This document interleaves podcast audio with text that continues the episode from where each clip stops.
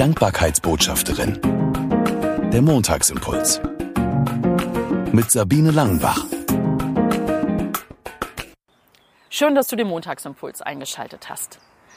Es gibt Worte, die prägen mich.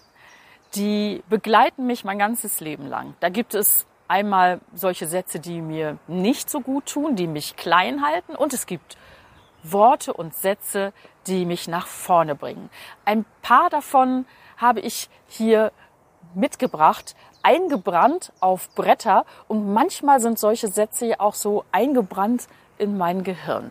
Geh deinen Weg, vertrau auf deine Stärken, sei stolz auf dich, höre nie auf zu träumen, genieße die kleinen Dinge, gib niemals auf, sei mutig, folge deinem Herzen. Alles gute Sätze, die mich nach vorne bringen, die mich ermutigen. Klasse. Und es gibt für mich auch noch andere Worte, die mich prägen, die mir irgendwann mal zugesprochen worden sind. Und daran bin ich jetzt erinnert worden, als ich in meinen Unterlagen nachgeschaut habe. Da habe ich meine alte Konfirmationsurkunde wiedergefunden von 1981, 17. Mai.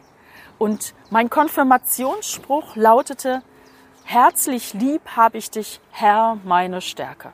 Und ganz ehrlich, so als 14-Jährige konnte ich mit diesem Satz so gut wie nichts anfangen.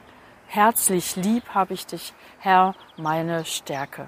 Gott ist meine Kraft. Ihn habe ich lieb. Damals war ich natürlich nicht so weit. Und heute, mit weit über 50, merke ich, ja, dieser Spruch hat mich begleitet und ich habe da auch immer mal wieder dran gedacht. Und natürlich, wenn man in dem Psalmen, da steht das, diesen Satz liest, dann erinnert es mich daran. Ja, das war ja dein Konfirmationsspruch. Genauso wie das Datum 17. Mai in meinem Kopf eingemeißelt ist. Ich mache da nicht jedes Jahr einen Gedenktag, ganz und gar nicht, aber irgendwie erinnere ich mich immer wieder daran. Der 17. Mai war für mich ein besonderer Tag, der Tag meiner Konfirmation. Was sind Worte, die mich prägen, die mir gut tun, die mich begleiten? Ist es vielleicht bei dir auch ein Konfirmandenspruch? Wenn du konfirmiert oder gefirmt worden bist, vielleicht guckst du mal nach, welcher Vers ist über dir ausgesprochen worden als Ermutigung, als Begleiter. Und ja, was macht dieser Vers mit dir heute? Ich bin froh und dankbar, dass ich solche Worte und Sätze auch aus der Bibel habe, die mich mein Leben lang begleiten.